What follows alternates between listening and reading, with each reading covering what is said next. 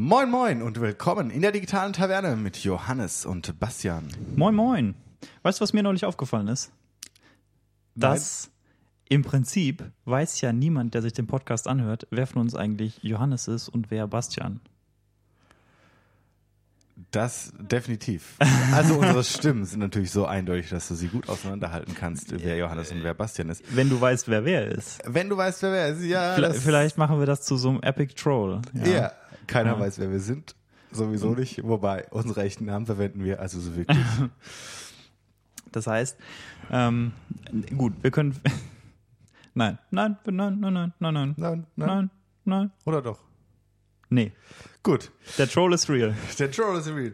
Dann lass uns mal starten heute. Ähm, du hast oder wir haben uns irgendwann letztens wieder zusammengesetzt und gedacht, ja, welches Thema können wir eigentlich machen?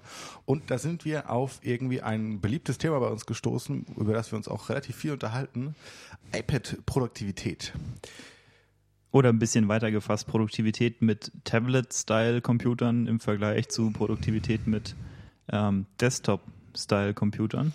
Ja, und auch eben eingeschränktere Nutzungserlebnisse jetzt mal auf iOS gesehen oder auf Android gesehen, als Ja. du es vielleicht auf Windows und auf ähm, Mac hast.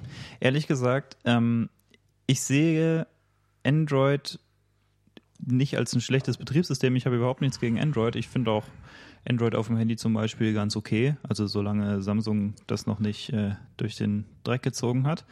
Ähm, Ja, pures Android ist so ein schönes Betriebssystem. Also, ich meine, ich nutze es selber nicht. Ich habe so ein schönes iPhone in meiner Pipeline, aber ähm, per se finde ich das ein sehr valides Betriebssystem für Handys. Ne, da worauf, worauf ich aber hinaus wollte, ist, dass Android scheinbar Ist im, im Tablet-Markt, ja, im Tablet-Markt scheint Android keine Rolle zu spielen. Nee, überhaupt nicht, weil es aber halt auch als Betriebssystem einfach nicht angepasst ist. Apple ist damals den Schritt gegangen, als sie das iPad rausgebracht haben, wobei man auch noch viele Macken am Angepasstsein des iPads findet. Heute weniger als vorher. Aber Apple hat es geschafft, dass die Hersteller wirklich Apps speziell fürs iPad entwickeln. Was unter Android nie passiert ist. Es gab nie, oh, ich entwickle jetzt nur für Android-Tablets meine Apps. Wird sich ja auch nicht rentieren einerseits. Und andererseits sind es dann eher eine hochskalierte Apps, die vielleicht einen Ticken anders aussehen, aber im Prinzip eine hochskalierte Android-App sind von irgendeinem normalen Handy und sie können auch nicht so auf die unterschiedlichen Performances von Tablets eingehen, was du bei ähm, iPads, finde ich, immer ganz gut kannst, weil du ja relativ abgesteckte äh, ja, Zäune hast, in denen du dich bewegst. Was für Produkte kann ich überhaupt mit den Apps ansprechen, wenn ich für iOS entwickle? Und äh, bei Android ist es mehr so, es muss auf den ganz irgendwie Einsteigergeräten laufen für 100 Euro, so dass es noch benutzbar ist. Und auf den High-End-Geräten muss es rennen. Aber der Spagat ist halt, wir gehen lieber auf ein bisschen Low-Cost. Genau, also im Großen und Ganzen kann man sich ja die Frage stellen, was ist der Grund dafür, dass Android nicht, ähm, nicht so sehr vertreten ist in dem Markt äh, für, für größere ähm, Tablet-Style-Computer? Und ich denke, da hast du die wesentlichen Punkte genannt, dass du gesagt hast, ja, es lohnt sich nicht und äh, auch aus technischen Gründen. Und im Prinzip kann man sich ja denken, die mh, die, die Unterschiede zwischen iOS und Android äh, kommen einfach beim Tablet ein bisschen mehr noch raus als beim Handy. Also, wenn ich jetzt überlege, ich bin zum Beispiel ein Spieleentwickler, dann entwickle ich irgendein Spiel für, ähm, wenn ich ein Spiel für iOS entwickle, dann weiß ich ziemlich genau, was für Hardware ist das, auf die ich äh, meine Spiel zuschneide. Und ähm, ich kann mir ziemlich sicher sein, dass selbst wenn ich nur die neueste Hardware ähm, äh, als Zielmarkt habe, dass das immer noch eine ziemlich große Installbase ist. Also dass ich immer noch ziemlich viele potenzielle äh, Exemplare meines ähm, oder ziemlich viele Exemplare meines Spiels potenziell absetze. Und äh, das ist bei Android eben nicht so. Der Markt ist viel, viel fragmentierter, sowohl auf Software- als auch auf Hardware-Seite. Und ähm, wenn ich bei Android einen nennenswerten Marktanteil erreichen möchte, dann muss ich deswegen ein geringeres Hardware-Target setzen. Ähm, einfach nur deswegen, weil es mehr Low-End-Devices gibt. Klar, es gibt auch die High-End-Devices, aber der Anteil ist nicht hoch genug, dass ich sagen kann, ja, ich entwickle jetzt ein Spiel für so und so viel äh, Entwicklungskosten vorweg.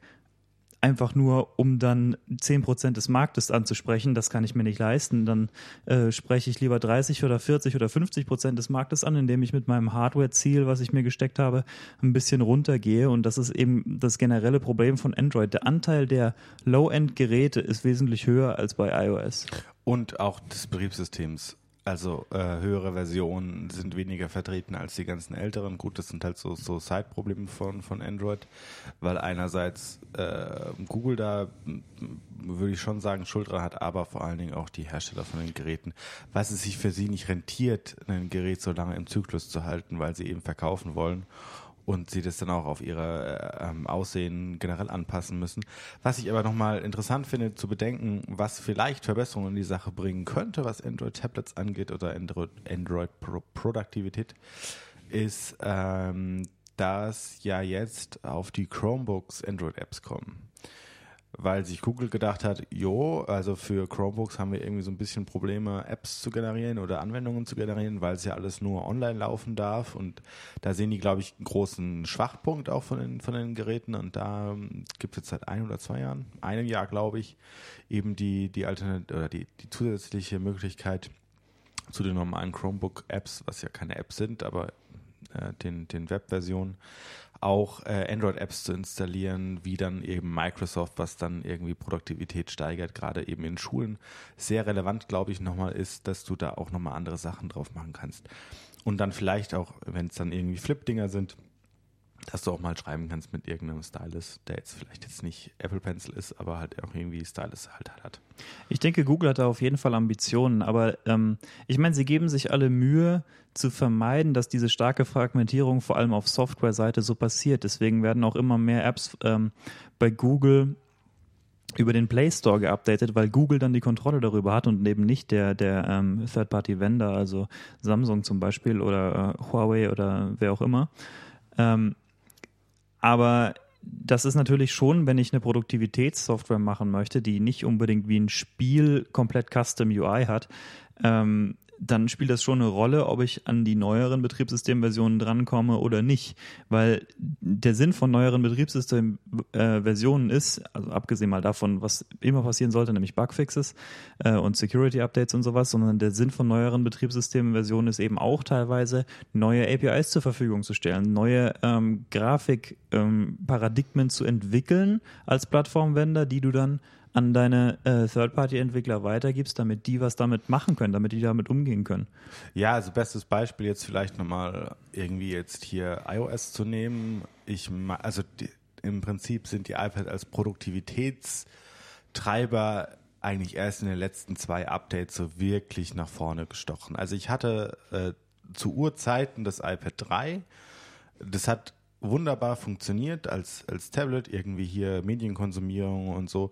Aber da habe ich gemerkt, sobald ich ein, leichteres äh, MacBook hatte, äh, ist es für mich komplett rausgefallen in der Benutzung. Jetzt wiederum habe ich ein iPad, was diese Features hat und ich äh, benutze es fast ausschließlich an Tagen, wo ich jetzt nicht unbedingt mein 15 Zoll MacBook Pro mit mir rumschleppen möchte, sondern ich habe einen kleinen, leichten Handheld-PC irgendwie dabei, mit dem ich 90 Prozent der Dinge, die ich auch mit meinem MacBook machen kann, äh, machen kann. Gutes Deutsch, äh, aber ähm, generell da, und wenn man das jetzt mal auf Android überträgt, diese zwei doch sehr entscheidenden Anwendungs, einerseits eben die, den Dock jetzt unten zu haben in iOS 11, aber auch seit iOS 10 meine ich, die Side-by-Side-Anwendungen, die es da schon gab, oder gibt es die auch erst seit iOS? Nee, die gab es bei iOS 10, aber sie haben gesackt bei ja, iOS 10. Bei iOS 11 äh, sind sie immer noch nicht perfekt, aber wesentlich besser geworden. Aber diese zwei Dinge, wenn man jetzt mal auf, auf Android-Markt überträgt, da fehlen, also dass jetzt ähm, Tablets oder Handys irgendwie zwei Versionen hinten dran sind oder selbst nur eine, ist jetzt nicht echt nicht so ungewöhnlich. Ja, und äh, man muss vielleicht fairerweise kurz an der Stelle das Detail erwähnen, dass Android diese Multi-App-Nutzung schon viel früher, äh, schon viel besser unterstützt hat. Ähm, man kann sich über Google-Paradigmen streiten, ist auch viel ähm, Geschmackssache. Aber Android versucht schon technische Möglichkeiten den Entwicklern zu bieten und da äh, sieht man auf jeden Fall einen starken Fortschritt. Das ist gar keine Frage. Google ist da ist, ist, ist nicht nur ambitioniert, sondern auch erfolgreich mit diesem äh, mit dem Versuch, das Technische voranzubringen. Ähm, das, ich glaube, das Problem sind eher Marktumstände nochmal. Also ja, einerseits ähm, ist ein Marktumstand, dass die Android-Versionen nicht aktuell sind von den tatsächlichen Nutzern häufig. Äh, und andererseits ist es ein Marktumstand, dass der durchschnittliche Android-Kunde, zumindest so sagt man, und ich finde die anekdotische ähm, äh, Beweislage äh, relativ plausibel, dass der durchschnittliche Android-Kunde wesentlich weniger Geld bereit ist auszugeben für dritte Apps als der durchschnittliche iOS-Kunde. Und, auch und das für ist, Hardware. Und auch für Hardware, ja, aber vor allem dann für Apps. Und Ja, klar. das ist, glaube ich, wenn du App-Entwickler bist, ist das ein großes Problem. Weil, wenn, angenommen, du, du möchtest jetzt äh, eine Produktivitätssoftware, also angenommen, du möchtest zum Beispiel mit Audio-Editor schreiben, ja. Das wäre jetzt mal ein so ein Fall. Äh, wenn ich einen Audio-Editor schreiben wollte, dann würde ich mir überlegen, ja, ähm, klar, ich könnte den für Android machen, aber auf dem Handy ist er quasi nicht zu verwenden. Also das funktioniert einfach nicht. Ich habe eine zu, das ist eine zu komplexe App, da komme ich nicht weit mit dem Mini-Bildschirm. Das heißt, ich brauche eigentlich ein Tablet.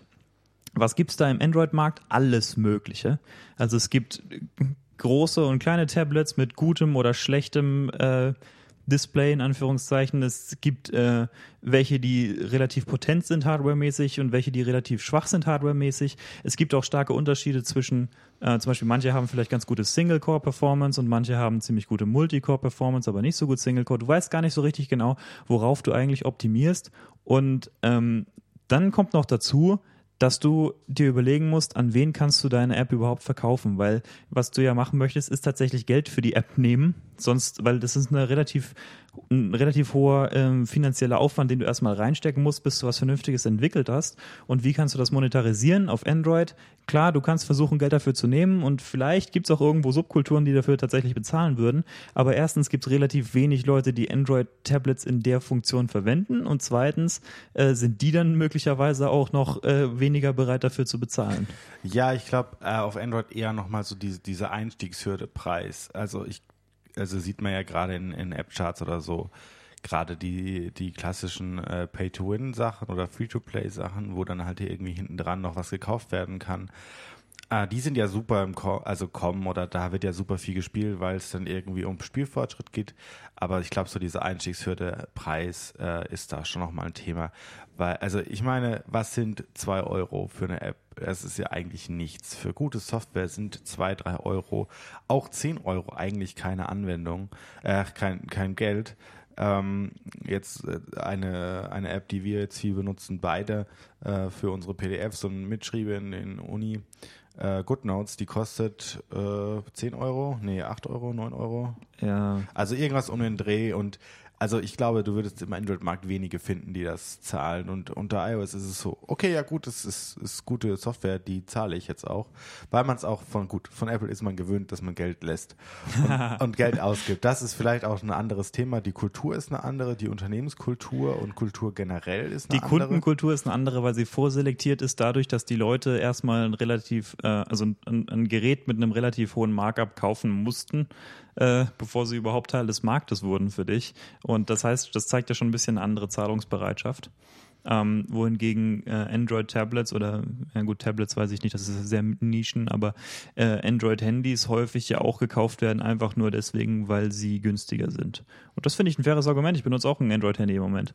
Ähm, aber ich meine bloß, es spiegelt nicht unbedingt eine Kultur wider, ähm, also eine Kundenkultur wider, die besonders bereit ist, Geld auszugeben für, äh, für, ja, für brauchst eine du App ja zum auch Beispiel. nicht. Also ich meine, äh, ganz ehrlich, in äh, 90 Prozent der Anwenderfälle ist es völlig ausreichend, eine normale Kamera zu haben, die Bilder macht, die okay sind. Hm. Ich brauche jetzt kein 1000 Euro, 1300 Euro Handy. Natürlich sage ich aus einer Sagt Perspektive. der Kerl mit dem 1300 Euro Handy. Nein, nein, keine 1000, 1000 Euro. 1000 Euro Handy. Gut. 1000 Euro Handy. Vertrag, aber ist ja egal. Nee, ich glaube, ähm, da ist entscheidend, ähm, also ich sag mal, zu dem Preis kann ich, kann ich persönlich gut rechtfertigen, weil das das Gerät ist, was ich tagtäglich am stärksten im Einsatz habe. Also ich meine, für was gebe ich dann sonst Geld aus? Für Kleidung, ja, die ich tagtäglich benutze, aber das ist das Gerät, was mir je nachdem Ja, Internetzugang gibt und so. Deswegen bin ich, ich bereit dafür, so viel Geld auszugeben, kann es aber verstehen. Ja gut, gibst du 300 Euro aus, 300 Euro sind jetzt auch echt nicht wenig Geld irgendwo in Relation gesehen. Und dafür kriegst du ja im Markt sehr, sehr gute Handys, die äh, vor zwei Jahren äh, Topklasse waren oder drei Jahren. Jo, ähm, ich glaube aber, da bist du noch mal ein bisschen auf den Punkt äh, gestoßen. Die äh, Handys sind im Prinzip die meistgenutzten Devices der allermeisten Leute. Ja. Und da kann man auch sehen, dass Tablets ähm, ein bisschen, der Markt wird kannibalisiert, einerseits von oben, äh, durch, dadurch, dass Leute sagen, gut, wenn ich produktiv sein möchte, dann kaufe ich mir einen Laptop.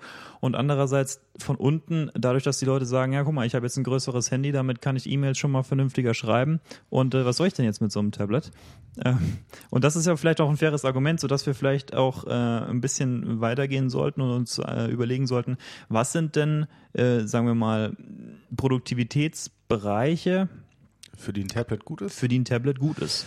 Ja, also da würde ich sogar so weit gehen zu sagen, dass fast 90 Prozent der Heimanwender, die jetzt nicht irgendwie Informatiker sind, die Dinge programmieren, die jetzt unbedingt super spezielle Sachen damit machen, völlig und ohne Probleme mit einem Tablet klarkommen. Als einzigste Home-PC.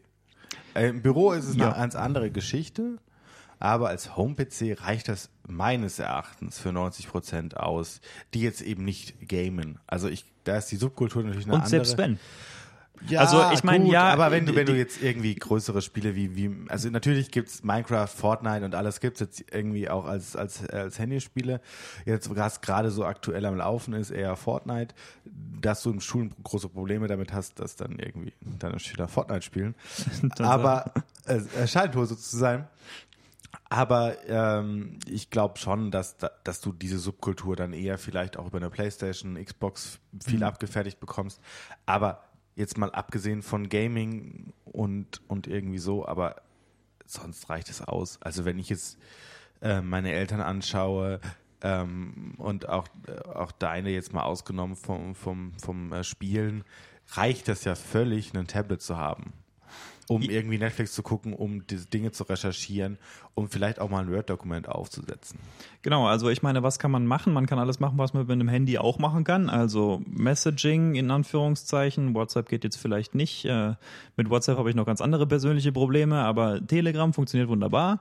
Ähm, man kann Dokumente bearbeiten, sei es jetzt äh, Textdokumente über mm, jede App, die du dir vorstellen kannst, äh, oder äh, Word-Dokumente über Word oder meinetwegen Google Docs oder so. Also Office ist, glaube ich, ganz gut abgedeckt. Ähm, man kann Präsentationen Medienkonsum ist machen. auch gut. Medienкonsum funktioniert super. Ja. Einkaufen kann man wunderbar. Also Amazon und alles ist ja alles angepasst für die, Genau. für die Betriebssysteme. Dann Webbrowser, also das ist alles, äh, so diese 0815-Anwendungen, das ist alles überhaupt kein Problem. Und selbst für ein Ja, bisschen speziellere Sachen gibt es dann Foto, auch. Fotobearbeitung funktioniert auch echt gut. Also da hast du auch relativ stark kostenlose Apps sogar. Also jetzt, wenn man mal an Google äh, Snapchat denkt, wenn ich jetzt richtig vom, ja, Snapchat. Snapseed, glaube ich, Sna- heißt das. Ja, Snapseed, Äh, Schna Snap, ja, äh, ich weiß eher bei Snapchat gerade. Obwohl, ähm, aber ja, genau, die sind sehr, sehr gut, aber auch äh, Bezahlversionen wie ähm, eben auch dann ein Pixelmator oder sonst was, die wirklich gute Fotobearbeitungs-Apps sind, mit denen du wirklich viel rausholen kannst aus Bildern. Und ich glaube, was ein total Und? entscheidender. Du Ja. kannst sogar Videos schneiden. Funktioniert auf den iPads relativ gut. Selbst auf dem Handy mit iMovie geht das. Es, äh, ich war, war überrascht, wie einfach das ist, dass ich mit meinem Handy ein Video schneiden kann, was halbwegs aussieht. Also jetzt nicht, dass ich jetzt hoch videoproduktionstechnisch da irgendwie rangegangen wäre, aber man kriegt ein schönes Ja. Ergebnis hin, ohne jetzt super, super viel Aufwand betreiben zu Und müssen. ich glaube, das ist genau der Punkt. Es ist zugänglicher für eine breitere Masse. Also, wenn du jetzt überlegst, äh, Leute in unserer Elterngeneration, aber auch in unserer Generation, ähm, da gibt es Berührungsängste mit Desktop-Style-Computern, wie zum Beispiel äh, also Macs oder, oder Windows-Computern, Macs vielleicht ein bisschen weniger, aber auch. Ähm, und die rühren daher, dass es zum Beispiel, wenn man sich überlegt, auf einem Desktop-Computer Software zu installieren, ist ein grotesk komplizierter Prozess. Und noch schlimmer, wenn du sie wieder loswerden willst. Also i- früher mehr als es heute ist. Jetzt mit, mit Windows Store und Ja. Apple App Store. Genau, aber das ist ja im Prinzip das, was die, ähm, das ist ja das, was Microsoft und Apple daraus gelernt haben, aus dem Problem. Aber der klassische Weg, wie du auf äh, OS 10, ähm, Entschuldigung, das heißt jetzt macOS, äh, Apps installierst, also Third-Party-Apps ist, du lädst ein Disk-Image runter, du mountest das Disk-Image und dann ziehst du von diesem Disk-Image deine, äh, dein Application-Bundle in deinen Applications-Ordner. Es gibt technische Hintergründe, warum man das damals so gemacht hat, aber es ist von so einer Nutzerzugänglichkeitsperspektive her, es ist totaler Irrsinn. Ja, aber es ist immer noch besser als bei Windows, wo du mit Exen rummachst und sonst irgendwie. Hier klicken Sie da, klicken Sie mir die, machen Sie mir die Firewall hier frei, machen Sie Dinge, wo. Ja gut, bei Windows finde ich es gar nicht so unterschiedlich. Du Ja, lädst, du lädst ja einen Installer ja, runter, das ist dann, das ist heutzutage dann ein Net-Installer normalerweise. Es ist halt visueller unter, unter macOS. Also du, du Ja. packst wirklich das Programm und ziehst es rein. Aber ich will jetzt mal gar nicht, äh, ich, also zum Beispiel unter Mac gibt's ja noch dann äh, PKG-Dateien, was dann, wo du dann wirklich äh, über Submenüs dich durchklicken musst, Ja. dann extra mal ein Informationsfeld aufgeht, was nicht über diese äh, Disk-Installs geht. Worauf ich eigentlich hinaus wollte, ist gar nicht der Unterschied zwischen Mac und Windows, sondern so. der Unterschied zwischen Mac und iOS oder zwischen Windows Ja, und klar, Android, du- du wo du halt eine komplett kontrollierte ähm, App Store äh, Umgebung hast, in der dir eigentlich auch nichts passieren kann. Also es ist quasi eine sichere Spielwiese. Du kannst ähm, du kannst runterladen, wie du willst, und äh, wenn du sie wieder loswerden willst, sagst du hier jetzt löschen, fertig. Ja, wobei ich, also natürlich das schon, wobei man auch sagen muss, dass Apple es in, mit den Store-Richtlinien, die teilweise sinnvoll sind, teilweise überhaupt nicht sinnvoll sind, schaffen sie es halt, die Plattform wesentlich reiner zu halten als Google, weil Google erstmal Masse statt Klasse will, um an App, äh, wollte früher, um an Apple ranzukommen. Ist übrigens keine äh, allgemeingültige Lösung, weil derselbe Ansatz von Apple funktioniert auf dem Mac überhaupt nicht äh, und funktioniert auf Windows wesentlich besser, weil die äh, Richtlinien zu restriktiv sind. Nee. Re Restriktiv. restriktiv, wow, zu restriktiv sind und ähm, die App-Entwickler zu sehr einschränkt damit darin, was sie machen können und dadurch ähm, frisst sich Apple einen großen Teil ihres äh, Marktes weg, der äh, im Mac App Store im Prinzip äh, Fuß fassen könnte. Und dann gibt es noch ein paar andere technische Gründe und scheinbar interessieren sie sich auch nicht mehr so sehr dafür, weil sie haben sich seit Jahren kein Update dafür gemacht und so.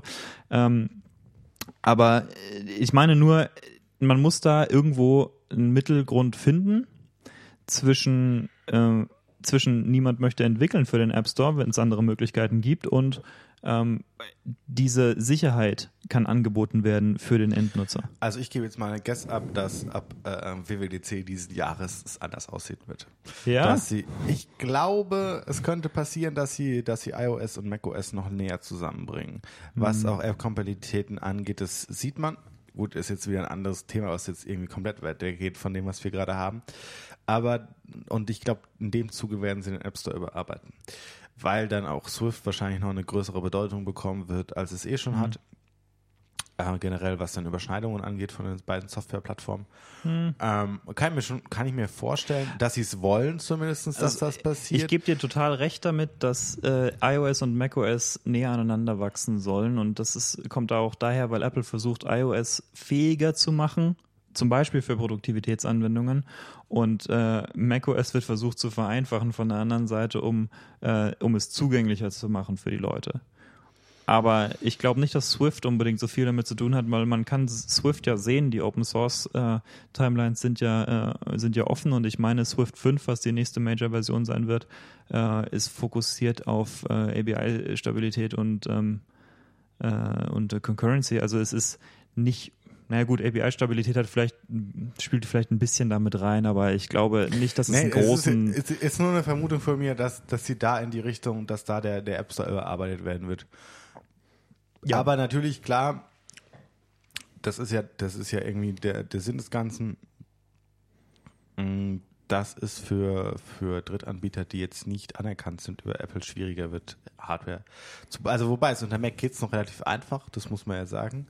Unter iOS geht's gar nicht und äh, ich glaube, wenn sie es unter macOS auch so stark restriktiv durchsetzen würden, würden sie sich viele Nutzer verprellen. Also du meinst äh, Peripheriegeräte? Ja, nee, aber auch äh, Software. Also wie zum Beispiel ja. irgendwelche Texteditoren, die dann halt über Webseiten runtergeladen werden können. Was ja, ja unter also was ja in iOS nicht funktioniert, was aber halt äh, unter macOS so das, das Leben ist, weil wenn du das nicht könntest, wird es, glaube ich, großen Aufschrei geben. Dazu sollte ich vielleicht eine Anmerkung machen. Leute, die Android verwenden, äh, finden das wahrscheinlich sehr befremdlich, aber es ist auf iOS nicht möglich, von dritten Parteien äh, Software zu installieren. Ja, aber mal ehrlich, welcher Android-Nutzer macht das, der nicht technisch versiert ist? Jeder, jeder der eine Pornhub-App haben möchte. Ja, gut. Du mit deinem Beispiel, Basti. die und die, die äh, lässt Google auch nicht zu in ihrem Store.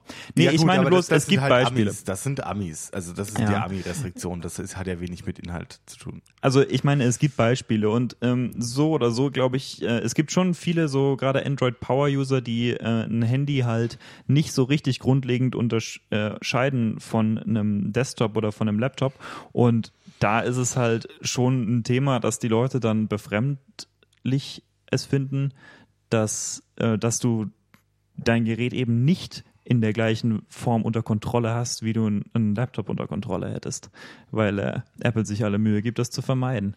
Äh, aber ist gut, ja auch richtig, also gerade weil sie die Plattformökonomie da schaffen wollen. Genau. Ich gebe dir mal ein Beispiel. Meine Großmutter äh, hat sich betrachtet, wie meine Mutter, meine kleine Schwester, mit einem iPad hat spielen lassen. Also meine kleine Schwester war zu dem Zeitpunkt irgendwie drei Jahre alt oder so oder zwei.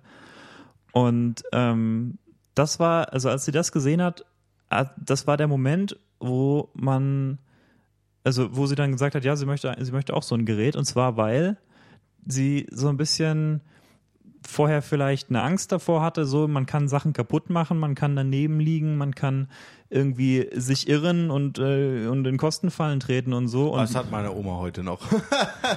ja, gut. Also, also selbst, weil sie, auch, auch wenn sie weiß, aber ja, ich, ich weiß, was du das meinst. Ist, es ist verbreitet, aber ich meine tatsächlich dieses, dass sie gesehen hat, meine Mutter hat wirklich so viel Vertrauen in die Stabilität dieses, dieses Software-Ökosystems äh, äh, in Bezug auf den Schutz der eigenen Nutzer, äh, dass sie meiner zweijährigen Schwester so ein Gerät in die Hand gibt. Gut, und bei, bei Apple kannst du ja noch viel mehr machen, jetzt gerade auch mit, mit äh, Family Freigaben oder Family-Freigaben im Generellen.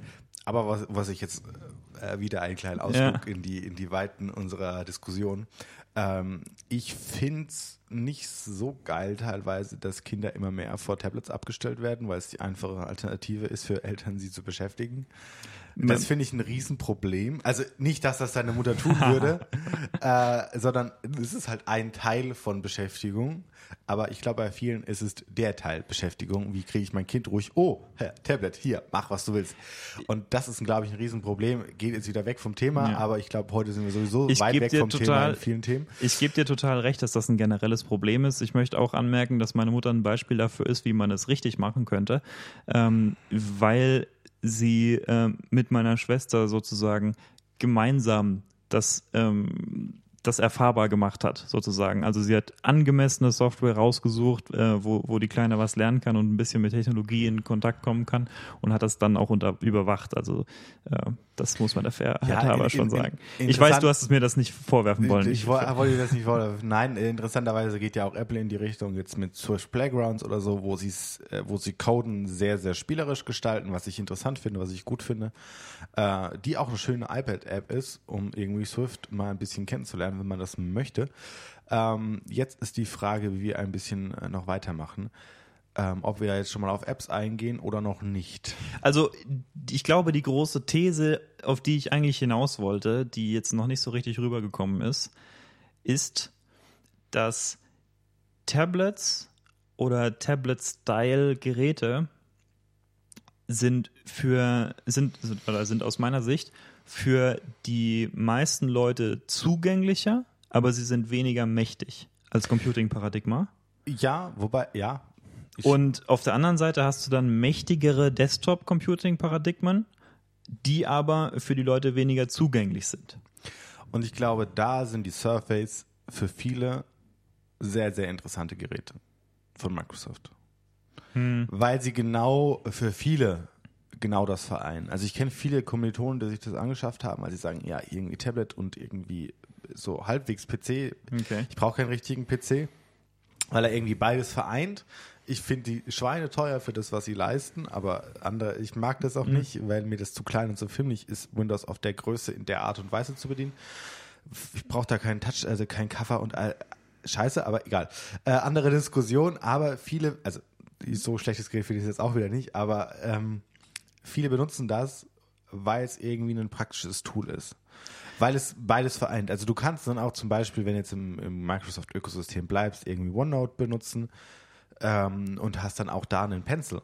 Also der jetzt auch qualitativ nicht so viel schlechter ist als habe ein Apple Pencil. ich hab noch keinen verwendet. Mir wurde gesagt, die sind sehr gut. Also Ja, ich, ja, ich, ich- ich, also gehe davon aus, das stimmt. Ich kenne also, viele, wobei du in, in den früheren Tagen das Problem hattest, die Unterscheidung zwischen Windows und Windows RT, Mhm. Was sie, meine ich, ohne mich jetzt äh, 100% zu wissen, äh, aufgelöst haben, sondern dass auf allen Geräten Windows 10 läuft. Ich meine auch. Äh, und ich meine auch, das war damals so, weil ich meine, Windows RT war auch eine ARM-Version von Windows und das hatte dann ein komplett anderes Software-Ökosystem, ähm, dann ein bisschen andere Hardware-Trade-offs und so.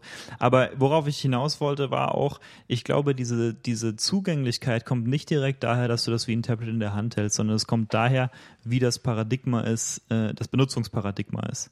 Ähm, bei einem iPad ist es ja zum Beispiel so, oder bei einem Android-Tablet, ähm, dass du Multitouch als wesentliches Interface hast zwischen Mensch und Maschine, ähm, dass du keine Indirektion hast zwischen deiner Hand und dem, was du versuchst anzuwählen, Und wie eine Maus zum Beispiel oder eine Tastatur.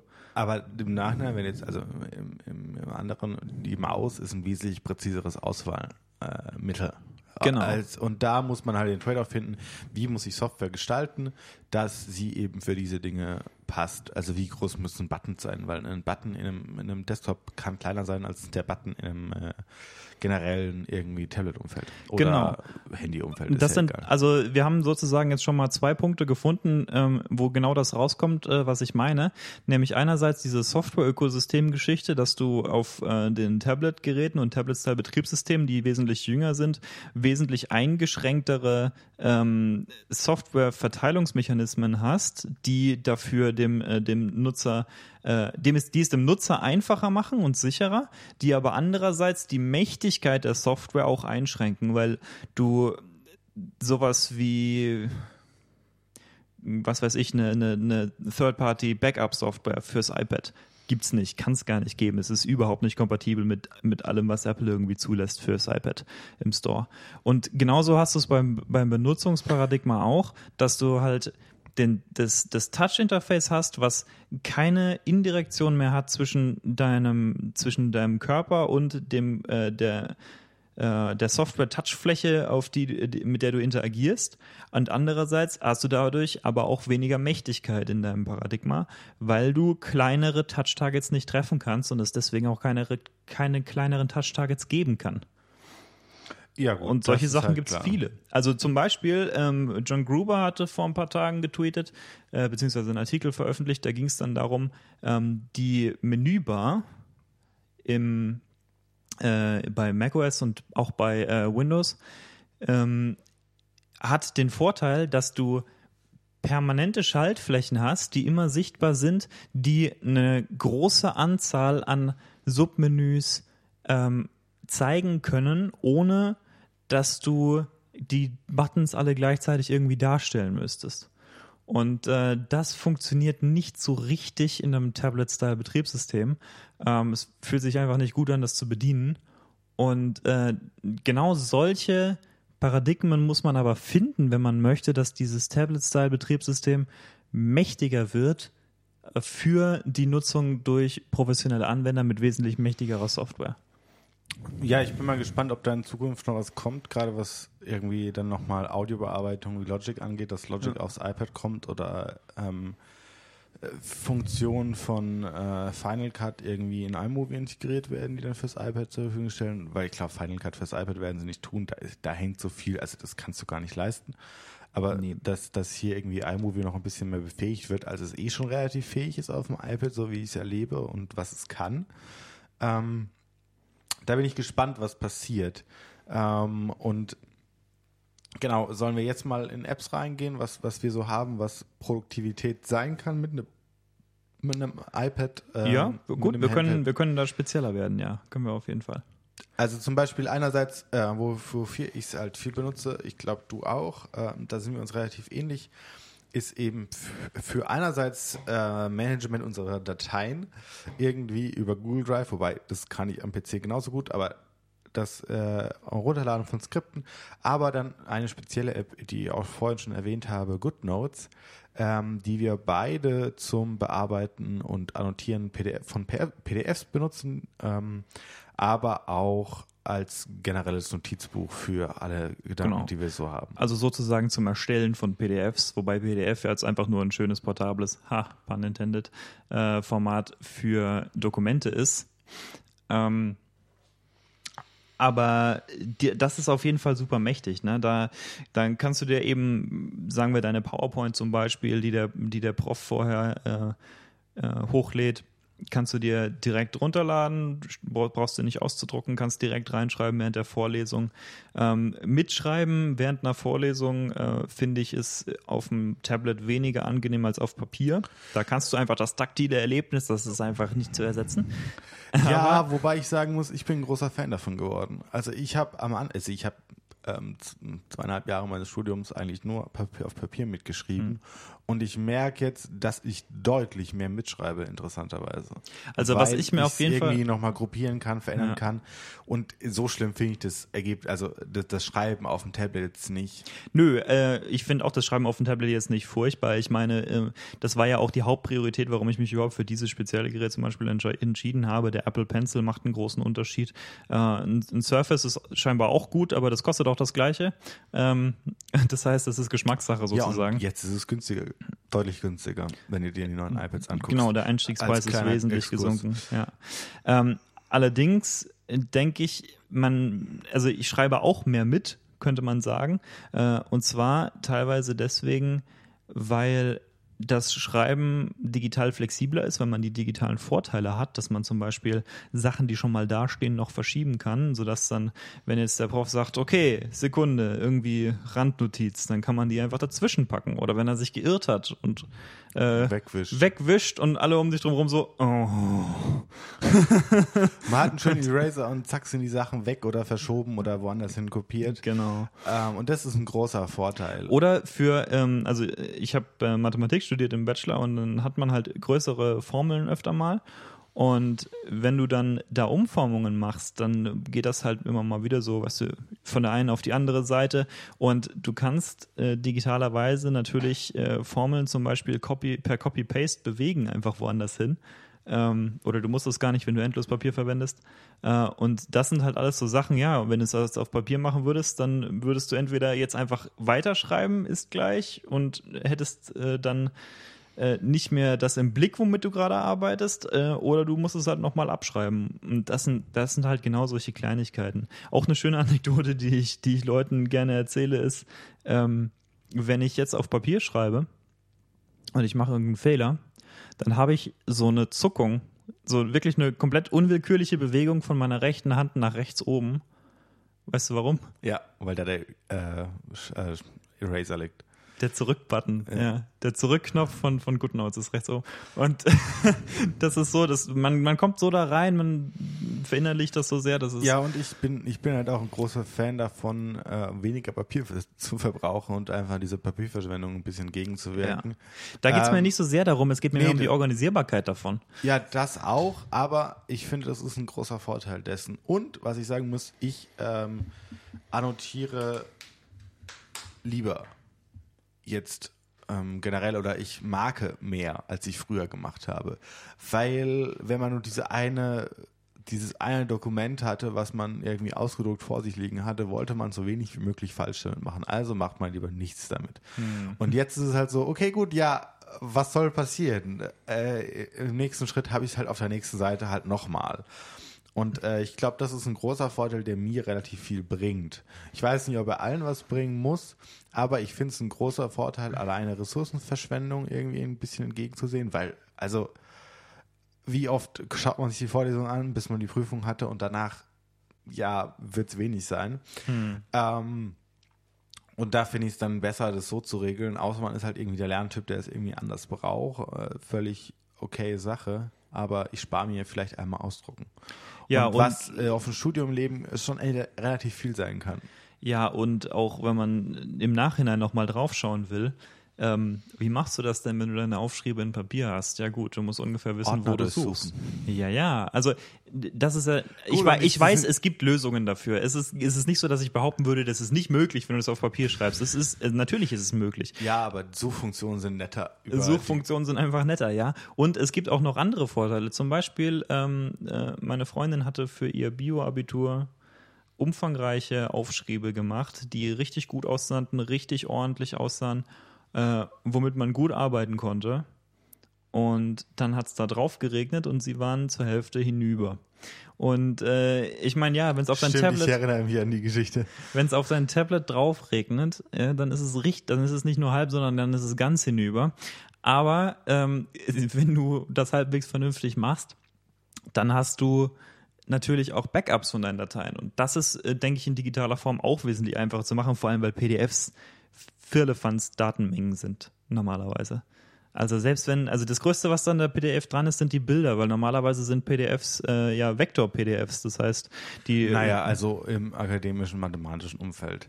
Wir wollen Ach so. es jetzt nicht mal generalisieren. Also Tatsächlich hast du, hast du da ein großes Problem damit? Dass du Ich, teilweise so schon für Vorlesungen, klar. Oh, wow. Also so PowerPoints äh, sind echt nicht kleine Dateien. Teilweise, also natürlich, sie sind jetzt nicht riesig, aber die Menge macht es dann irgendwo auch aus. Okay, krass. Das, da- okay, das wusste ich nicht. Ähm, Und auch teilweise so Bücher ist bei Springer super, super selten, dass sie groß sind, aber Ja. es gibt welche, die richtig große Dateien haben. Aus Gründen. Ich weiß es auch nicht. also das finde ich auch krass, ne? wenn du so ein Mathebuch runterlegst, runterlädst vom Springer Verlag zum Beispiel.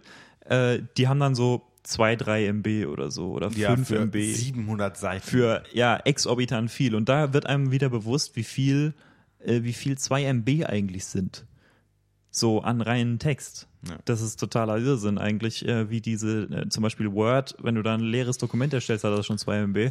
Ähm, das ist totaler Irrsinn, wie diese Dateiformate rumasen mit dem, mit dem verfügbaren Ja, Speicherplatz. und, und Apps. Äh, Und wenn man, Apps, jetzt, wenn man ja. jetzt schon mal wieder bei Produktivität, also ich könnte mich ja teilweise aufregen. Früher war es irgendwie viel, wenn deine App 50 MB hatte, da waren 10 MB die normale Größe einer App. Heute gucke ich mir ein WhatsApp an, was 150 MB hat und man fragt sich, Leute, warum zur Hölle habt ihr das? Oder Facebook. Einfache Erklärung zu Facebook. Sie haben super viel alten Code einfach drin, den sie nicht rausschmeißen. Den sie einfach drin lassen, weil es einfacher ist, ihn drin zu lassen. Aber auch da muss man ein bisschen drüber nachdenken, weil Code, also Code ist ja nichts weiter als Text. Und gut, du speicherst natürlich nicht den Code in deiner App, sondern du kompilierst den zuerst, dann wird er in ein Binär, Binärformat gebraucht, gebracht. Das kann, äh, ja, ich weiß auch, das ist nicht einfach nur eine Binärkodierung von Text, ja, bevor jetzt jemand schreibt. Ähm, aber das, klar, das, die Binary wird schon größer sein als die Quelldateien, die dazugehören manchmal, aber das ist nicht wesentlich, dieser Faktor. Und äh, man muss schon ganz schön ordentlich ackern, bis man mit Code irgendwie eine halbwegs äh, nennenswerte Größe an, äh, an, an, an, ja, an Dateien äh, beisammen hat. Das heißt, da muss es bei Facebook schon um richtig mächtige Datenmengen gehen, um richtig mächtige äh, Codemengen gehen. Und ähm, Ja, oder halt auch Grafiken, die dann halt irgendwie eingesetzt werden. genau, das ist nämlich, denke ich, der, der größere und, Punkt. Und das nervt mich einfach so, weil es, äh, gut, äh, werden immer mehr Speicherplatz zur Verfügung gestellt, aber eben auf Geräten, die dann nur 16 Gigabyte Speicherplatz haben oder halt irgendwie 32, Hm. kann das schon echt eng werden, wenn du auch noch irgendwie Musik drauf haben willst. Und das finde ich halt irgendwie nicht so geil. Ja, ich weiß nicht, ähm, ob Android da eine gute Lösung für gefunden hat, aber früher war es so, dass du halt dadurch, dass es so, äh, so ein fragmentiertes Ökosystem da gibt, ähm, hast du auch also hast du auch viele verschiedene Geräte mit verschiedenen Bildschirmauflösungen und vor allem nicht nur verschiedenen Auflösungen, sondern auch verschiedenen ähm, Auflösungsdichten, sodass du äh, sodass du also alle deine Assets, alles, was du an Bildern in deiner App drin hast, äh, irgendwie in, in, in zigfacher Ausfertigung äh, ausliefern musstest. Einfach nur deswegen, damit dann für jede Variante äh, nach Möglichkeit eine pixelperfekt gemachte äh, Grafik zur Verfügung steht. Und das, äh, das ist natürlich nicht so optimal. Bei Apple gibt es so ähnliche Sachen, zum Beispiel ähm, gibt es ein, das, ah, das war ein super faszinierendes Interview mit Chris Lattner, da hat er darüber gesprochen, dass äh, ähm, es gibt, es gab in den alten Next-Tagen eine Technologie, die nannte sich Slicing. Ähm, und was da passiert ist, ist, man hatte verschiedene Binaries, zum Beispiel eine 32-Bit-Binary und eine 64-Bit-Binary oder wenn andere Architekturen unterstützt wurden, also eine ARM-Binary und eine, und eine x86-Binary oder sowas ähm, oder PA-RISC oder irgend so ein Kram, ähm, dass die dann einfach aneinander gehängt wurden und als ein Paket ausgeliefert und diese Slicing-Technologie war dann die richtige Auswahl zu treffen, so ähnlich wie das mit den Android-Assets auch früher war. Wahrscheinlich haben sie inzwischen andere Lösungen dafür gefunden. Ja, ja, aber jetzt würde ich nochmal auf ein Lieblingsaufregethema von dir kommen. Ja. Ähm, Dateien. Dateien? Ja, Apple-Dateien, also iCloud oder generell Dateien, die Dateien-App. Ach so, die, die heißt Dateien. In, in Deutsch heißt die Dateien, ja. Oh, okay. Ja, Meine gut. ich. In meinem Kopf heißt die Files. Äh, Ja, ja, ja. Entsch- Entschuldigung, ja. Das, ich, Ich weiß, du hast es auf oh, Englisch I'm, I'm, so, eingestellt. I'm so fancy. Oh. ja, ich hasse diese App. Ähm, also ich hasse Ich nicht das sie gar- Konzept dieser App. Ich finde sie eigentlich ganz okay. Ich kann mit ihr echt gut arbeiten, interessanterweise. Aber ich finde das Konzept dieser App super. Ich finde sie bloß viel zu verbuggt, um ausgeliefert zu werden. Ja, also es hat sich schon de definitiv wesentlich verbessert. Also ich meine, du hattest ja auch die Ja. iOS-Beta geladen, also da war sie ja gar nicht zu benutzen. Ja, da war sie gar nicht. Da konntest du sie auch gar nicht benutzen, weil da äh, Google Drive noch nicht unterstützt war. Also für dich konntest du sie nicht benutzen. Ähm, ich muss sagen, ich bin relativ begeistert eigentlich von ihr. Gut, ich meine, sie hat ihre kleinen Fehlerchen. Ähm, ich mag sie, weil sie es ermöglicht, irgendwie alle Datei, die du sonst irgendwo auf Subsystemmenüs verteilt hast, auf einen Ort gebündelt zu haben, auf dem du dich durchklicken kannst, wo du Sachen verschieben kannst. Ähm, finde ich ganz gut, finde ich eine coole Sache. Umsetzung könnte man an manchen Ellen stecken. Ja, wie Noch gesagt, ich, ich zweifle überhaupt nicht das Konzept an. Ich finde, das Konzept ist eine super Idee im Großen und Ganzen.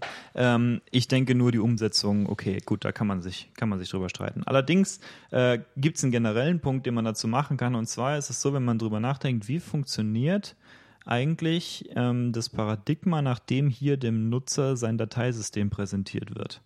Und das ist auch, das kommt auch wieder zurück auf den technischen äh, Aspekt von dieser App. Ähm, die ist teilweise wahrscheinlich deswegen so verbuggt, weil es kein direkter Zugriff aufs tatsächliche Filesystem ist. Ja gut, weil du ja auch kein Filesystem in dem Sinne, also natürlich hast du im, im Background ein Filesystem, aber in Ja. dem Sinne hast du äh, kein Filesystem äh, klassisch, im klassischen Sinne unter iOS, was manchmal echt nervt.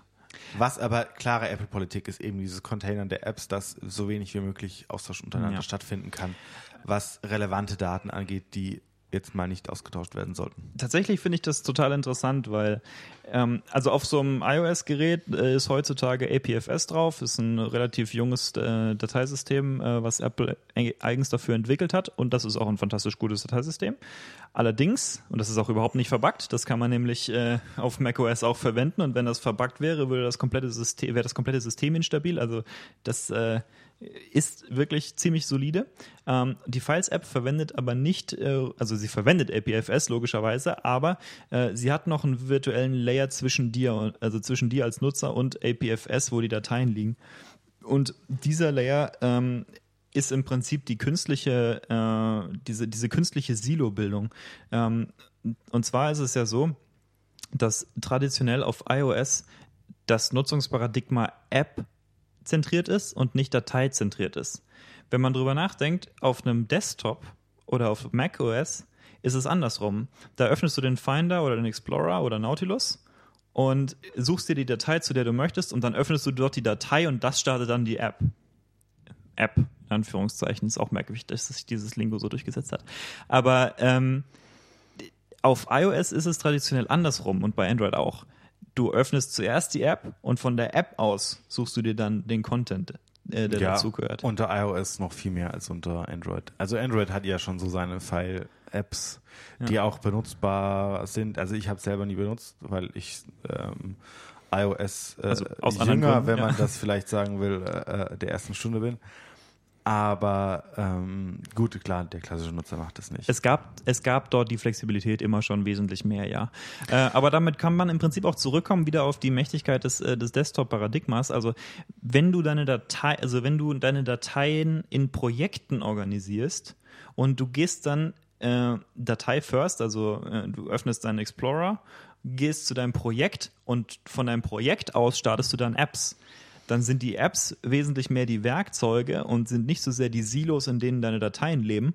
Und da bin ich der Meinung, das ist das bessere Paradigma. Allerdings, ähm, wenn man jetzt mal so, geh mal einfach irgendwo äh, in ein Büro und öffne von irgendeinem Mitarbeiter, äh, den du kennst, was weiß ich, ähm, Word. Das, Excel. Word. Nee, nee, öffne, öffne mal den Explorer. Öffne, geh mal zu irgendeinem Kollegen hin, äh, der Äh, nicht, nee, der nicht sehr einfach- technisch geh, ist. Geh einfach zu irgendwelchen Menschen hin und guck in den Downloads-Ordner. Oder das, ja. Oder auf dem Desktop bei manchen Leuten Ja. sogar. Also es ist ein unheimliches Chaos, äh, wie die allermeisten Leute ihre Dateien organisieren. Weil sie sie über die Apps öffnen. Weil sie dann sagen, hier, das habe ich jetzt gestern schon benutzt, öffne mir das und mache das. Okay, also da, da lese ich jetzt raus, dass du der Meinung bist, Apple hat recht damit. Nein, ich weiß nicht, Ähm. ob, ob sie recht damit haben. Also ich bin auch mehr Fan davon, mir das nach Ja. Projekten ähm, zu, zu organisieren und da irgendwie mitzuarbeiten. Aber ich glaube, dass es für viele Leute keine Rolle mehr spielt zurzeit und auf Dauer spielen wird, weil die Suchen immer besser werden und es für sie völlig irrelevant ist, wo meine Dateien liegen, sondern ich sage einfach, hier Kostenaufstellung XY oder hier starte mir das und dann passiert es einfach, ohne dass ich jetzt groß suchen muss. Und deswegen sind diese Ordner auch so völlig überfüllt, weil du keine Notwendigkeit hast, sie ähm, zu, zu ähm, sortieren. weil, du ja nicht dir manuell da durchgehst. ja, weil du nicht manuell da durchgehst, weil Uh. dir ein Word die Möglichkeit gibt zu sagen, was habe ich als letztes geöffnet? Ja, nehme das oder Mhm. das vorletzte. Und ich glaube, dieses Paradigma setzt sich aus dem Mobile Computing Bereich sehr stark durch. Ich weiß nicht, wie es früher war. Wahrscheinlich war es schon immer so. Das ist interessant. Und es ist nur, also ich, ich glaube echt, Ja. dass es nur ein, ein Anwendungsfall für wirkliche Pro-User ist. In einem Unternehmen würde ich sagen, ist es noch mehr so, weil du dann andere Serverstrukturen hast, wo du Mitarbeitern aus Compliance-Gründen und aus anderen Gründen sagen musst, die müssen dahin die Dateien, weil wir sonst irgendwie andere Probleme kriegen. Aber klar, Rechnungswesen zum Beispiel, da gibt es halt ein Programm, was mein ganzes Rechnungswesen macht. Und da mache ich noch nicht rechts und links Ablagen in irgendwelche Ordner, ziehe es mir daher, sondern da lebt alles in diesem Programm. Und ich glaube, das ist für Unternehmen immer noch, noch viel äh, essentieller oder jetzt auch SAP.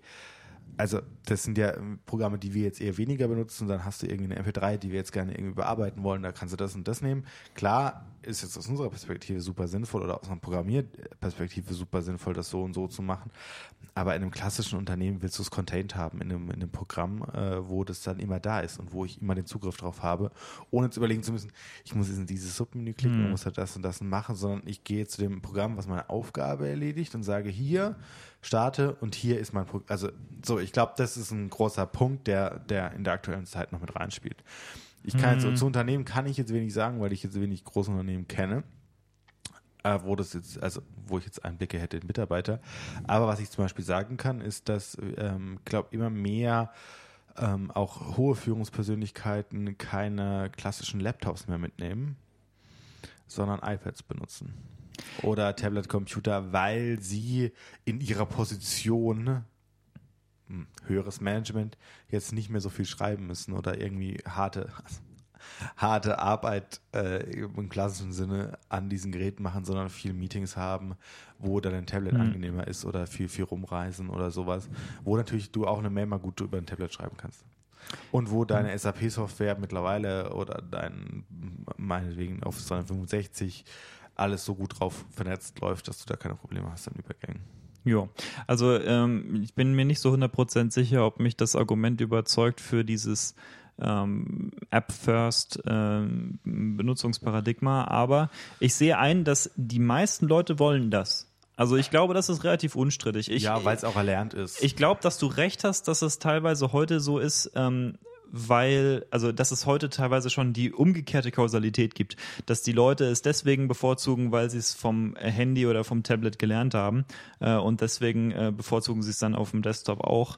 Äh, aber ich denke auch, dass es, das, äh, dass es den Effekt früher schon gegeben hat, dass die Leute ihre Dateien nicht vernünftig organisiert haben. Ja, klar. Und ähm, dass, dass Apple da tatsächlich irgendwie auf die Art und Weise darauf reagiert hat. Ähm, ich glaube, es ist auch tatsächlich so ein bisschen so eine, so eine Steve Jobs-Sache, dass dieser, das ist so diese idealistische Idee, so ja, wir wir, wir lassen den Leuten nicht die Kontrolle darüber, weil sie es sowieso nur durcheinander bringen, sondern wir nehmen die Kontrolle in die Hand und äh, der Nutzer wird dann damit umgehen. So. Ähm. Ja, also ich meine, es hat ja seine Berechtigung. Ähm, auf dem Tablet hat man sich irgendwie dran gewöhnt, es zu benutzen. Manchmal regt es auf, wie die Hölle. Ja. Ähm, hat sich mit Dateien oder Files äh, verbessert, interessanterweise. Ähm, weil man auch irgendwie mal nebenbei noch ja. auf Google Drive, äh, Dropbox und sonst irgendwas zugreifen kann, um sich Dateien reinzuziehen. Natürlich geben sie dann auch wieder nur in der App. Ähm, und jetzt weiß ich gar nicht mehr, wo ich hin wollte. ähm, aber ich glaube, da, da, da ist noch viel, viel Luft nach oben, was da Entwicklung angeht. Ja, und die Files-App ist ja auch nicht so gedacht, wie du auf dem Desktop es machen würdest. Also du kannst den, du kannst, die Files-App ist nicht das Werkzeug, dieses Desktop-Paradigma zu schaffen, obwohl jetzt auch äh, es den Effekt wohl schon gibt, dass die Leute mehr über die Files-App starten und dann von dort aus wieder zurück auf ihre Apps kommen. Ja, wobei ich jetzt auch zu der Files-App sagen würde, das war auch so der, der Einstieg auch nochmal zu sagen, wenn wir eben es zulassen, dass nicht nur die Apps oder die, die Programme auf Mac in iCloud ablegen, in ihre vorhandenen Orderstrukturen, sondern dass ich auch meinen Schreibtisch in die Cloud schieben lassen kann und meine Dokumente in die Cloud schieben mhm. lassen kann, dass ich auch eine Möglichkeit finden muss, wie ich angenehm von ähm, äh, iOS darauf zugreifen kann. Ich meine, sie hatten auch der Vorreiter davon, äh, iCloud war sowas in die Richtung, aber eigentlich auch wieder. iCloud Drive meinst du? Ja. ja. Was ja auch die, die Vorgänger-App eigentlich dazu ist. Ja. Ähm, die nur auf iCloud bezogen war und so. Ich glaube, dann wollten sie auch mehr Interaktion schaffen, weil man dann generell unter iOS jetzt auch, was wir noch gar nicht erwähnt haben, was mir gerade einfällt, dass man mehrere Dateien auswählen kann jetzt über Multitouch mhm. und die auch über Apps hinweg verschieben kann, was wieder ein sehr, sehr Desktop-Paradigma ist. Was ja. erstaunlicherweise gut funktioniert, weil vorher zum Beispiel App, äh, Mails, größter Cancer ever. Ich will in eine App einen Anhang packen. Also, was muss ich machen? Ich muss mir die Datei auswählen und muss sagen, ich will von dieser Datei aus eine E-Mail schreiben. Jetzt ist es so, ich schreibe eine E-Mail und denke, ah, diese Datei könnte ich noch anhängen, also ziehe ich sie rein. Vorher mega dumm, weil man dann teilweise dreimal die App, äh, die, die E-Mail abgebrochen hat und neu geschrieben hat, weil man mhm. wieder noch eine andere Datei gefunden hat. Ah, super schlimm, mittlerweile echt aushaltbar. Oder das andere ist äh, der Endgegner für iOS. File Downloads. Scheiße, immer noch. Wenn du versuchst, irgendwas runterzuladen aus dem Internet ähm, über einen Browser, also wie gesagt, das ist echt, also das und Drucker, das sind die nee, Endgegner. Nee, nee, Drucker, also mit, da muss man wieder sagen, also Apple, Airprint. Ja. Airprint. Mit Airprint haben sie was geschafft wo ich ein großer Fan von bin. Man muss keine Scheißtreiber mehr installieren, sondern man sagt einfach, hier Drucker, ja. nimm dieses Dateiformat und mache wie immer was damit. Also wer damit äh, sich nicht so gut auskennt, ähm, für den kann ich kurz zusammenfassen. AirPrint ist von Apple entwickelt ähm, eine Technologie, mit der man von iOS zum Beispiel oder auch vom Mac aus drucken kann. Und die Idee dabei ist, dass man ähm, genau diese Treibergeschichte vermeidet, weil bei einem klassischen Drucker, den ich äh, per USB angeschlossen habe an meinem Computer, hat der Drucker selbst überhaupt keine Smarts in Anführungszeichen. Also der macht im Prinzip äh, wirklich, wirklich wenig, der Chip, der da drin ist. Und ähm, ich installiere mir dann eine Treiber-Software auf meinem, äh, auf meinem Desktop, der, der das, der quasi den Befehlssatz versteht, den, das, den der Drucker spricht und äh, über den wird dann kommuniziert. Und das ist, ähm, wer schon mal ein Problem mit einem Drucker hatte, also jeder Mensch ja. ähm, weiß, dass das äh, möglicherweise nicht immer so wahnsinnig 100% funktioniert und AirPrint ist eben die Idee, das zu vermeiden, indem man sagt, der Drucker selbst muss seine Smarts selbst haben und äh, da schicke ich eine Datei hin, die äh, wesentlich abstrakter ist, nämlich zum Beispiel sowas wie eine PDF. Ja, ich und, weiß nicht, wie sie es im Hintergrund machen, wahrscheinlich über PDF. Ja, ähm, ich glaube, die klassischen Drucker sind mehr so Postscript und das ist schon ein bisschen andere. Aber naja. ist ja auch egal, es funktioniert super gut. Ich bin großer Fan davon, wie es funktioniert, äh, muss, ich, muss ich ganz ehrlich sagen, weil auch einfach, man ist im Netzwerk und man guckt, welche Drucker da sind und sieht, ah, diese zwei Drucker habe ich, dann gehe ich da drauf, lasse es wenn, mir raus. Wenn die das unterstützen, ja. Ja, das klar, aber die meisten unterstützen mittlerweile und also ich würde immer nur einen Drucker noch genau. nehmen, der AirPrint unterstützt. Okay, also haben wir, sind wir uns einig, Dateidownloads sind der Endgegner. Ja, wobei ich die dazu teilen, also ich natürlich, sie sind super blöd unter iOS. Inzwischen geht es besser, ja. Früher, war- früher ging es ja gar nicht. Es ging halt irgendwie über, also Über drei Ecken, ja. drei Ecken vielleicht irgendwie, indem du dann irgendwie Documents von Riddle eingesetzt hast, was dann irgendwie auch so eine Files-App war oder ist ja immer noch, wo du dann irgendwie Webseiten Mhm. Oder Downloads Workflow. und dann, oder Workflow und du ziehst dir irgendwie fünf, fünf Dinge außen rum. Ähm, das ist einfacher geworden, aber man muss ein bisschen davon wegkommen, dass der in den Ordner geschoben wird, sondern der wird dann im Browser geöffnet, die Datei meistens. Hm. Und dann muss ich über ein Share Sheet, was ja auch schon schwach, also hm, Ja. über einen Teilen-Sheet muss ich sagen, okay, ich teile diese Datei jetzt mit mir selbst auf meinem eigenen iPad und schiebe sie irgendwo hin. Funktioniert mittlerweile ganz okay, kann ich mit leben, alles gut. Ähm, Gerade jetzt irgendwie, wenn du mal PDF-Downloads hast oder so, dafür ist der Großteil der Downloads, die ich mache, sind das oder irgendwelche Sachen verschieben. Und durch Ist die, okay, durch die. Files-App wurden auch Uploads halbwegs handelbar. Das, äh, Stimmt, ja, das ist ja immer noch das Thema, wobei das ging früher auch erstaunlich, äh, erstaunlich gut. Also ja, es sind immer halt so, meistens ist es dann so, ja hier, hast du eine App von uns, lad's doch da hoch. Da haben wir es über Apps gemacht. Ich glaube, das ist immer noch so das Thema, wo, wo bei vielen nochmal was läuft, irgendwie in, in Apps die Sachen dann hochzuladen. ich bleibe übrigens dabei, dass, äh, dass Aber ich sie diese sind immer noch blöd. Ja, also ich bleibe übrigens dabei, dass ich diese Dateiverwaltung, wie sie auf iOS gemacht äh, wird, nicht unbedingt für wahnsinnig gut halte. Wenn wir jetzt zum Beispiel fertig sind mit uns diesem Podcast nachher und äh, bouncen äh, die MP3-Datei dann in Logic auf einem Mac ähm, und wollen die dann auf ein iPad verschieben, damit wir sie uns anhören können. Ja, wie machen wir das? Per AirDrop. Das geht am Beste schnellsten. Technologie ever. Air- also mit AirDrop. einer. Ja, gibt's jetzt auf Windows auch so ein äh, Äquivalent dafür, ne? Ja, es gab auch früher schon Apps, die dann auch mit Windows-Austausch und iOS ermöglicht haben, die sowas ähnliches gemacht haben. AirDrop, kurze Erklärung, ähm, Apple benutzt dann ähm, Bluetooth, WLAN äh, parallel und verschiebt dann Dateien ähm, auf Geräte zwischeneinander. Äh, braucht auch keine, also müssen an sein, braucht aber keine zusammenhängende WLAN-Verbindung. Und auch kein Internet. Ja. Was Äh, sehr, sehr gut ist, funktioniert super gut, ermöglicht auch zum Beispiel größere Filmdateien irgendwie vom Handy einmal kurz per AirDrop zwei Gigabyte rüber zu schieben. Ja, aber was mache ich, wenn ich es jetzt bekommen habe auf meinem iPad per AirDrop? Äh, das Interface dafür finde ich übrigens auch merkwürdig. Aber ähm, wenn ich es jetzt bekommen habe auf meinem iPad per AirDrop, wo wird es dann hingeschoben? In einen Share Sheet. Okay, wo kann Nein. ich es hinschieben von meinem Share Sheet aus? In die Files-App irgendwo hin. Ja, aber wohin?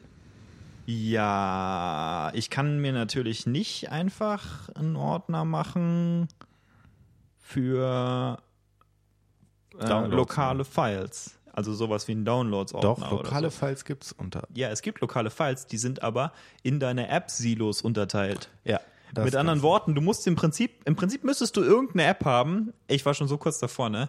Einfach irgendeine App äh, in, in den Store schicken, deren einziger Purpose ist, dir Zugriff auf einen einzelnen Ordner in deinem lokalen Dateisystem zu geben, weil es mich komplett anfickt, dass ich dann mir in, in GarageBand, äh, was weiß ich, irgendwo diese Dinge ablegen muss, äh, was überhaupt jeg jeglicher Logik, Logik entbehrt, äh, in welche, Ja, gut, wo, ich die, wo ich nach dieser Datei jetzt suchen muss. Dazu muss man aber auch sagen, dass wir mittlerweile äh, relativ viel ähm, Cloud benutzen, was die Sachen einfacher macht. Klar, natürlich könnte ich es auch einfach in eine Google, äh, in Google Drive legen oder Ist in ja OneDrive auch. oder in eine Dropbox und da ist es ja auch. Aber das möchte ich ja nicht für jede Datei machen, vor allem für größere nicht. Und was machen professionelle Anwender hauptsächlich? Mit größeren Dateien arbeiten.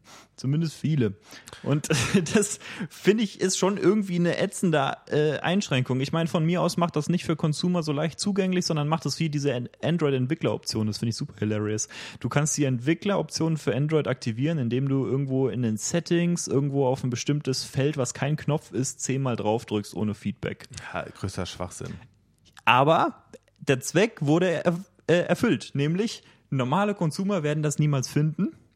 Aber Entwickler können trotzdem darauf zugreifen. Und genauso hätte ich gerne auf iOS eine Möglichkeit, dass du, wenn du Power-User bist und du möchtest gerne deine Dateien selbst verwalten, dass du nicht eine eigene App dafür rausbringen musst, sondern äh, dass Apple dir da so ein bisschen die Möglichkeiten an die Hand gibt. Und was mir gerade noch einfällt, wo wir es gerade so über äh, Dateien hin und her schicken haben, wir haben noch gar nicht über Programmieren gesprochen auf dem iPad. Wo, Ja. Was ja auch noch so ein, so ein äh, kleinerer Haken mit vielen Ecken und Enden ist. Also ich programmiere ziemlich viel und äh, mein Laptop, den ich dafür sonst verwenden würde, ist jetzt langsam ziemlich in die Jahre gekommen. Ähm, deswegen wäre es im Prinzip cool, wenn ich mein iPad dafür wesentlich mehr benutzen könnte, weil ich das äh, wesentlich mehr dabei habe und weil es mobiler ist und weil es potentere Hardware hat und so.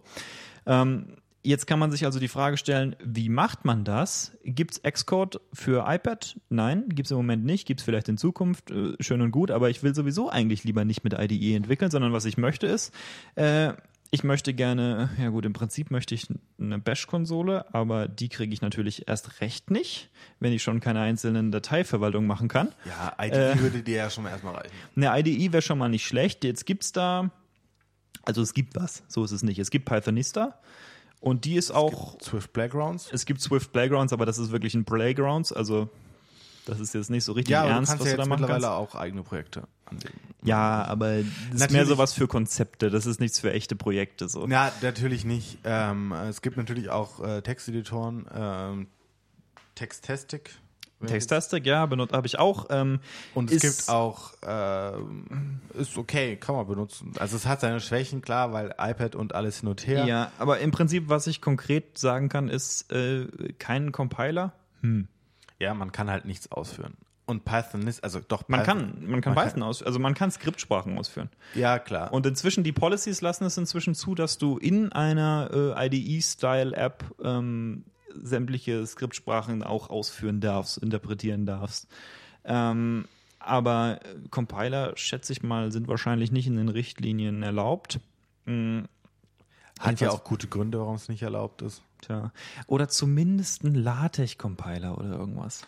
Ja, klar, natürlich, wir sind da aber auch vielleicht, gut, wir sind da sehr anspruchsvoll. Was mich noch viel mehr in dem ganzen Zug auf, ist zum Beispiel MATLAB. Also ich, ich programmiere halt hauptsächlich mit MATLAB aufgrund von Studium. Äh, in anderen Programmiersprachen bin ich nicht so drin, außer ich, auch LaTeX oder so setze ich auch. Aber ähm, da gibt es eine App, die dann auf Cloud-Server zugreift. Die ist aber so scheiße. Also da würde ich, also ich glaube, bevor ich die Ja. benutze, ich war schon, ich habe es mal probiert und dann gedacht, nee, nee, ich habe das schon alles hochgeladen, was ein mega Aufwand war, aber einfach nein, es funktioniert Be super, bevor ich, super bevor ich schlimm. die benutze, packe ich das iPad weg, fahre eine Stunde nach Hause und setze mich da an den Computer. Genau, ja, genau. Ja. Das ist das ist der einzige Verwendungszweck für diese App. Benutze sie auf keinen Fall, außer du willst deinen PC im Netzwerk monitoren, was er gerade in MATLAB rechnet. Also man muss dem Entwickler von Pythonista wirklich Credits geben. Die App ist richtig geil. Ähm, Ich kenn die nicht. Aber sie ist natürlich trotzdem nur so, so gut, wie sie halt sein kann, gegeben die Umgebung, in der sie leben muss. Und ähm, wenn jetzt Apple rauskäme mit Xcode für iOS, äh, wäre mir das schon wesentlich äh, lieber, weil A, man bekäme einen richtigen Compiler, B, man bekäme vielleicht bessere Tools für zum Beispiel äh, Source Control und so ein Zeug. Und ähm, C, man hätte eine äh, ne- ne realistische Hoffnung, dass es dafür von Apples Seite aus äh, vernünftigen Support auch in Zukunft geben wird. Und ähm, ja, also im Großen und Ganzen muss man sagen, ähm, und das ist vielleicht so ein bisschen der Tenor dieses Podcasts, das iPad ist oder generell Tablets sind aus systematischen Gründen, die wir halbwegs dargelegt haben, ähm, nicht so mächtig wie ein Laptop in mancherlei Hinsicht. Aber für einzelne Nischenanwendungen ist es viel, viel besser. Ja. Was mir aber gerade noch einfällt, wo du über den Tisch i- im Strahl kotzen wirst, Ja. sind sogenannte äh, Receiver für ähm, Zugriff auf, von, auf externe Server. Siehe, also auf Terminal-Server irgendwo. So, oder, sowas wie Prompt oder sowas. Ja, Panic, oder ja. Citrix-Receiver zum Beispiel. Okay. Äh, die dann auf ähm, Server zugreifen, wo du sogar eine Benutzeroberfläche von Windows dann hast.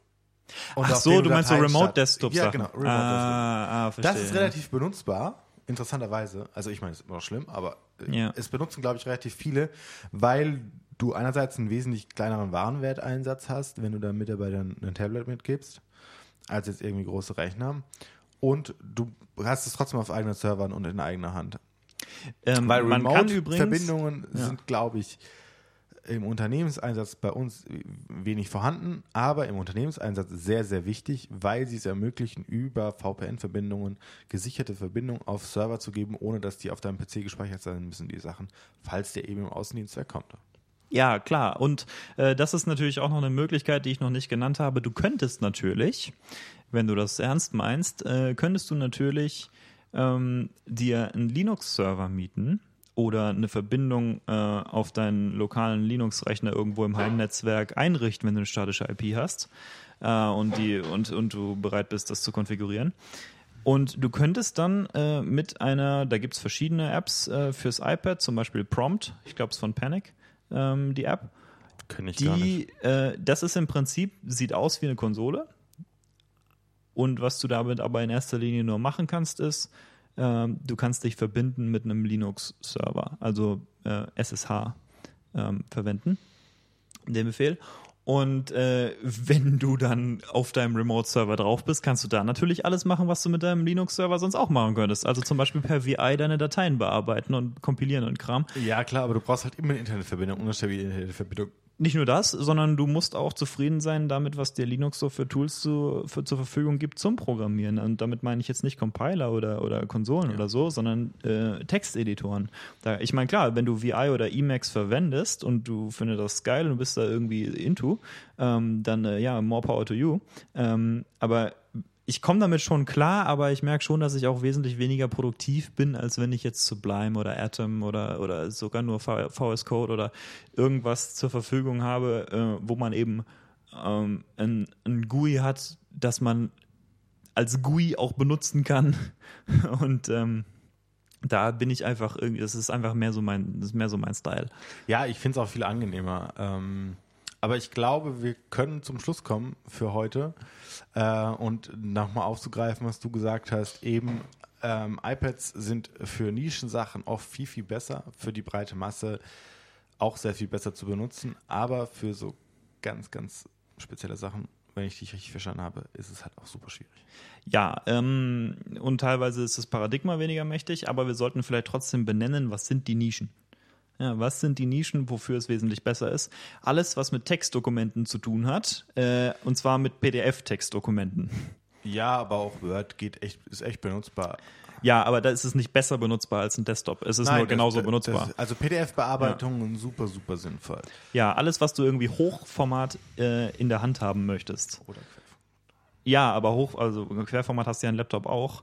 Ähm, aber äh, oh, der Vorteil ist halt, wenn du jetzt ein, so, ein, so ein 13 Zoll Tablet hast, äh, wie, wie gerade eins vor mir liegt, ähm, und du möchtest jetzt irgendwas lesen, sei es jetzt irgendwie eine, eine technische Spezifikation oder ein Paper oder ein Buch, ähm, dann kannst du das eben Hochformat in die Hand nehmen und das ist äh, schon auf jeden Fall ein großer Vorteil. Und ja, ich weiß, Leute kommen dann und sagen, ja, Convertible Laptops ist die Antwort auf diese Frage. Nein. Ist sie nicht. Wer es schon mal versucht hat, weiß, ist sie nicht.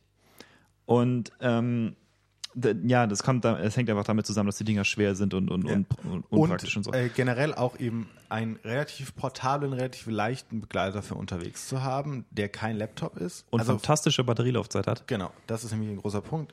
Die Batterie hält ewig, also zwei Tage ohne Probleme, drei Tage funktioniert manchmal sogar auch, wenn man jetzt nicht super viel gemacht hat. Ja.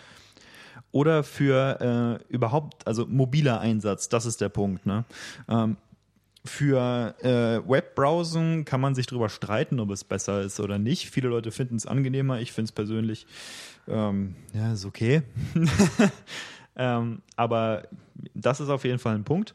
Für Medienkonsum ist es super. Ähm, Ja. Gerade die iPad Pro Modelle, äh, wer die zum ersten Mal äh, hört, beim Musikabspielen zum Beispiel, ist ähm, meistens davon überrascht, wie potent die Dinger klingen.